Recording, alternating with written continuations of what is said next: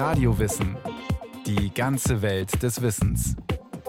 Ein Podcast von Bayern 2. Eine neue Folge Radio Wissen. Der Playboy, ein Hedonist. Er hat viele Affären, viel Zeit und noch viel mehr Geld. Männer und schon auch Frauen haben ihn bewundert seinerzeit in den 1950er und 60er Jahren, diesen speziellen Typ Homo Ludens.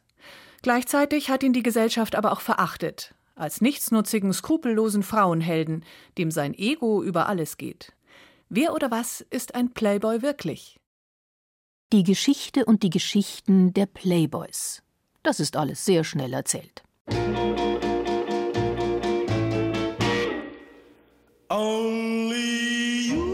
St. Moritz, Côte d'Azur, Las Vegas.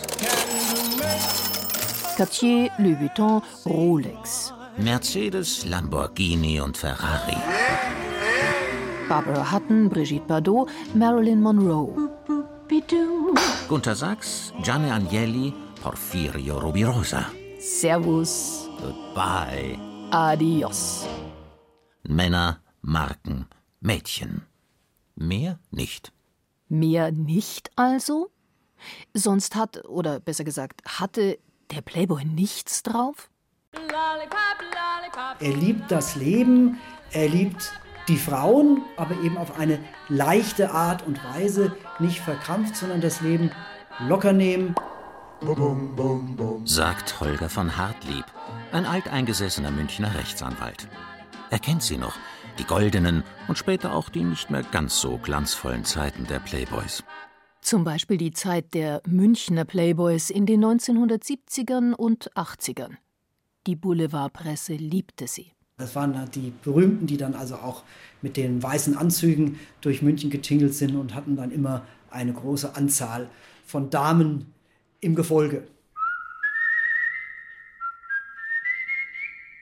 Der Regisseur und Autor Helmut Dietl hat den vielen Münchner Möchtegern Playboys in den 1980er Jahren ein Denkmal gesetzt. Mit seiner Serie Kir Royal. Sympathisch waren die wahrlich nicht. Die wollten einfach nur dazugehören. Zur Welt der Lebemänner. Sie, die Aufreißer, die Neureichen. Aber auch schon wenige Jahre zuvor mit seinem Monaco Franze hat sich Helmut Dietl mit den Playboys beschäftigt. Genauer gesagt, mit einem sehr bayerischen Typus. Ein bisschen was geht immer. Aber zurück zu den wahren Playboys. Nicht zu denen, die ihr Revier zwischen Giesing, Schwabing und Glockenbachviertel bejagen, sondern zu denen, die in der ganzen Welt ihr Zuhause haben. Also natürlich nur dort in der Welt, wo die Reichen und die Schönen verkehren. Wie sind die eigentlich? Und vor allem, wer sind die? Wer verkörpert den Lifestyle eines wahren Playboys? Sicherlich der Gunter Sachs. Sagt Holger von Hartlieb. Und auch Florian Beutin, Chefredakteur des deutschen Playboy-Magazins, ist sich sicher. Gunter Sachs ist wahrscheinlich der bekannteste deutsche Playboy in diesem Sinne. Nur einer, der war sich da gar nicht so sicher. Gunter Sachs. Ich kann mich nicht als Playboy bezeichnen, weil ich weiß gar nicht genau, was es heißen soll. Gunter Sachs. Für die Jüngeren unter uns, er war reich, attraktiv. Und er heiratete Brigitte Bardot. Er war der deutsche Playboy. Das wurde ihm zumindest nachgesagt. Wie bitte? Und der Gunter Sachs sieht sich gar nicht als Playboy? Er weiß nicht einmal, was das genau bedeuten soll? Na, da immerhin könnte man ihm ein wenig auf die Sprünge helfen. Playboy, das ist. Übersetzt heißt es ja ein Junge, der gerne spielt, sozusagen. Kann man auch ein verspielter Junge sagen. Eher ist es wohl auf Erwachsene gemünzt und nicht mehr auf Kinder. Erwachsene, die ja mit dem Leben spielen, das Leben vielleicht etwas leichter nehmen, mehr von der sonnigen Seite der Straße und Spaß haben wollen. Und mit dieser Deutung wäre wohl auch Gunter Sachs zufrieden gewesen. Ich würde sagen, ich gehöre aber sicher zur Spezies der Homo Ludens, zu den spielenden Menschen. Erfunden hat den Homo Ludens übrigens 1938 der niederländische Kunsthistoriker Johann Heusinger. Er meinte, dass der spielende Mensch durchaus seine Berechtigung habe. Heusinger glaubte, dass der Homo ludens sogar wichtige Beiträge zu Kunst und Kultur leistet. Mir scheint der Homo ludens, der spielende Mensch, ebenso einen Platz zu verdienen wie der Homo faber, der schaffende Mensch. Nun war Gunter Sachs sicherlich nicht der einzige Vertreter der Gattung Homo ludens, also vor allem der männlichen Art des Homo ludens. Da gab es vor ihm, und vielleicht gibt es sie auch nach ihm, noch einige wenige Männer, die dem Leben eines Playboys etwas abgewinnen konnten. Oder sogar gerne eines führen würden. Doch so einfach ist das nicht und war das auch nie, sagt Holger von Hartlieb. Also da muss schon die Kohle stimmen, denn sonst kannst du auch nicht beeindrucken, sonst kannst du natürlich auch nicht die Damen ausführen oder was auch immer. Da gehört schon ein gewisses Geld. Muss nicht viel sein, aber eine Souveränität, die das Geld dann widerspiegelt, die muss rüberkommen. Und das schafft auch meistens entsprechenden Eindruck. Neben Geld braucht ein Playboy natürlich viel Zeit. Aber die dürfte er ja haben. Er muss ja nicht arbeiten. Und vor allem, er muss viel Humor haben und charmant sein. Völlig richtig sind zwei ganz wichtige Stichworte. Charmant, er muss die Frauen lieben, er muss die Frauen verehren und er muss natürlich, das ist die alte Geschichte, was auf dem Kasten haben, denn sonst wird es langweilig. Und er muss viel Humor haben, darf sich nicht zu ernst nehmen und auch das ganze Leben nicht und trotzdem einen gewissen Halt bieten. Ganz wichtig. Ja, ja, es wird viel verlangt. Also nicht nur tagsüber Motorboot fahren in Saint-Tropez und dann abends die wilden Partys schmeißen. Mit den schönsten und elegantesten der Zeit. Das war das Bild, das die Medien der 1960er Jahre von Gunter Sachs transportierten. Nun gut, einen großen Teil für seinen Ruf steuerte er schon selbst bei. Florian Beutin. Natürlich war Gunter Sachs zum Beispiel dem La Dolce Vita nie abgeneigt und berühmt geworden mit seinen Frauen, auch äh, Brigitte Bardot. Aber er war ein sehr kultivierter, kunstinteressierter Mensch, der sich eben wirklich mit den schönen Dingen beschäftigt hat und da sehr, sehr intensiv und sehr viel Zeit drauf verwandt hat. Und ich glaube, dass von daher Gunter Sachs eigentlich ein ganz gutes Beispiel ist. Der konnte selber mit dem Begriff Playboy eigentlich nichts anfangen, aber er wurde ihm sozusagen attestiert. Die Playboy-Forschung, die steckt das muss man wohl einigermaßen resigniert konstatieren, die steckt gewissermaßen noch in den Kinderschuhen. Denn eigentlich weiß man nicht viel über sie. Da gibt es die üblichen Zeitungsartikel, einige Bücher oder auch mal einen veritablen Wikipedia-Eintrag. Immerhin sind sie sich in einer Sache einig. Der Playboy kommt aus England.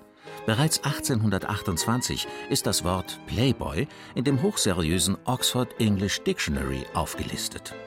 Und da, im Oxford English Dictionary, da stünde dann schwarz auf weiß, der Playboy sei ein besonders wohlhabender Mensch, der darauf aus ist, sich zu erfreuen.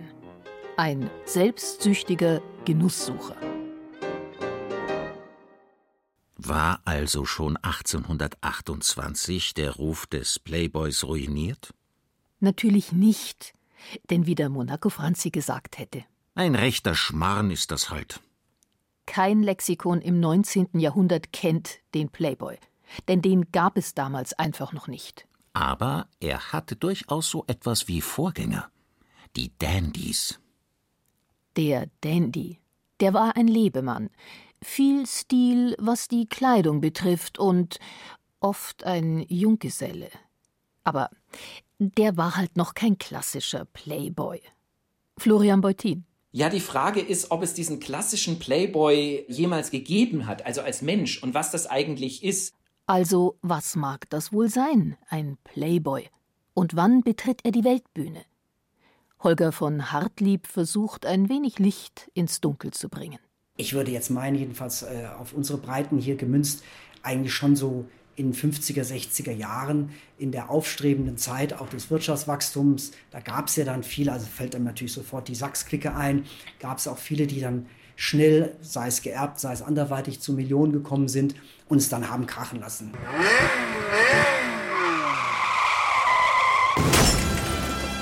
Porfirio Rubirosa. Er ist der Playboy des Jahrhunderts, also des 20. Jahrhunderts. Er war der letzte Playboy schrieb zumindest die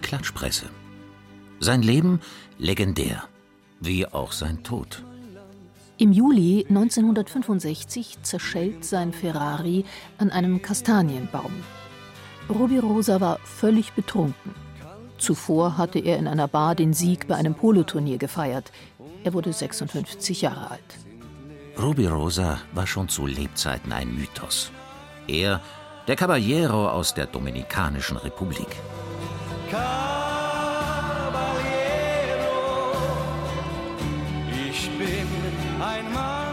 Er ist der bezauberndste Kavalier unserer Zeit. Ihm fliegen die Herzen der Frauen nur so zu. Die Liste seiner Frauengeschichten und Liebschaften ist endlos. Mehrmals verheiratet. Eine kurze Ehe mit der Millionenerbin Doris Duke. Und ein bisschen länger verheiratet mit der Millionenerbin Barbara Hutton. Techtelmechtels mit Ava Gardner, Tina Onassis, Evita Perron, Marilyn Monroe und, und, und. Und auch mit Sasa Gabor hatte der Gentleman aus der Karibik ein Verhältnis. Die äußerte sich einmal, wie das Leben mit einem Playboy, also mit ihrem Ruby, ablief. Aufstehen um 11 Uhr, dann mit Rubis Mercedes zum Austernfrühstück auf die Champs-Élysées, Polo spielen, langer gemeinsamer, höchst erotischer Mittagsschlaf und dann Einkleiden für den Abend. Nach dem Abendessen in den Club, etwa ins Elephant Bleu. Ruby konnte nie ein Ende finden. Noch ein Champagner, noch ein Tanz. Porfirio Rubirosa kam zwar nicht aus privilegierten Verhältnissen, aber durch seine geschickte Heiratspolitik gelang es ihm, dass er nicht unbedingt auf Arbeit angewiesen war. Die meisten Männer wünschen sich nichts mehr, als ein Vermögen zu verdienen. Ich will ein Vermögen ausgeben. Rubirosa wurde schon zu Lebzeiten zum Mythos. Er, der Prototyp eines Playboys. Die Frauen verziehen ihm seine Eskapaden. Und die Männer? Die gehörnten Ehemänner wollten ihn am liebsten auf dem Friedhof sehen. Die anderen Männer jedoch, die eiferten ihm nach.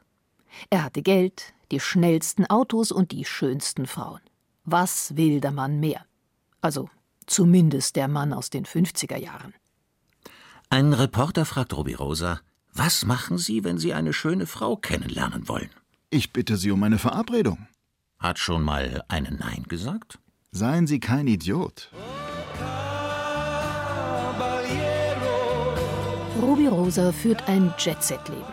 Also mal hier, mal dort. Er fährt Autorennen in Le Mans. Rast kopfüber in St. Moritz die Rodelbahn hinunter. Cresta nannte man damals dieses waghalsige Vergnügen. Und er nächtigt in Saint-Tropez. Natürlich bei Gunter Sachs. Rubirosa bleibt dabei immer ein Gentleman. Die amerikanische Schriftstellerin Susan Sontag nennt ihn den Dandy eines neuen Stils. Irgendwie hört sich das alles nach. Genau, nach ihm an. Bond. Ja, ja, wir wissen es. James Bond. Natürlich ist es dieser unbesiegbare, clevere Kerl, der überall charmant durchkommt und demgemäß natürlich alle, insbesondere die Weiblichkeit, beeindrucken soll. James Bond ist wie Porfirio Rubirosa eine Legende, ein Mythos. Aber James Bond ist halt nur ein Romanheld, eine Fiktion. Sein Erfinder? Der Engländer Ian Fleming. Aber wenn man so will, auch James Bond stammt aus der Karibik. Ian Fleming verbringt im Jahr 1952 seinen Urlaub in Jamaika. Bald will er heiraten. Seine künftige Frau ist schwanger und er schon 43 Jahre alt. Das bedeutet große Lebenskrise für einen Mann mittleren Alters. Ian Fleming. Nun ja, auch der gehörte durchaus zur Gattung des Homo Ludens. Und das soll jetzt alles vorbei sein? Also erfindet er James Bond, sein alter Ego. Größe 183 cm. Gewicht 76 Kilogramm. Schlanker Körperbau. Augenfarbe blau, Haarfarbe schwarz. Vielseitig begabter Athlet, Experte im Schusswaffengebrauch, Boxer, Messerwerfer, benutzt keine Verkleidungen. Fremdsprachen Französisch und Deutsch. Starker Raucher, Laster, Alkohol, aber nicht im Übermaß. Und Frauen. Heute glaubt man, dass in James Bond nicht nur viel Ian Fleming steckt, sondern auch etwas Ruby Rosa. Jedenfalls wird James Bond über Jahre hinweg zu dem Playboy par excellence.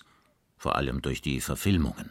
Gerade die James Bond-Filme sind praktisch ein Musterbeispiel, die den Zeitgeist jeweils widerspiegeln aus den verschiedenen Jahrzehnten. Sagt Holger von Hartlieb retteten in den 1960er Jahren die Bond-Darsteller Jean Connery und Roger Moore die Welt noch mit Charme, Augenzwinkern und einem Lächeln, scheint dem heutigen James Bond der Humor ein wenig abhanden gekommen.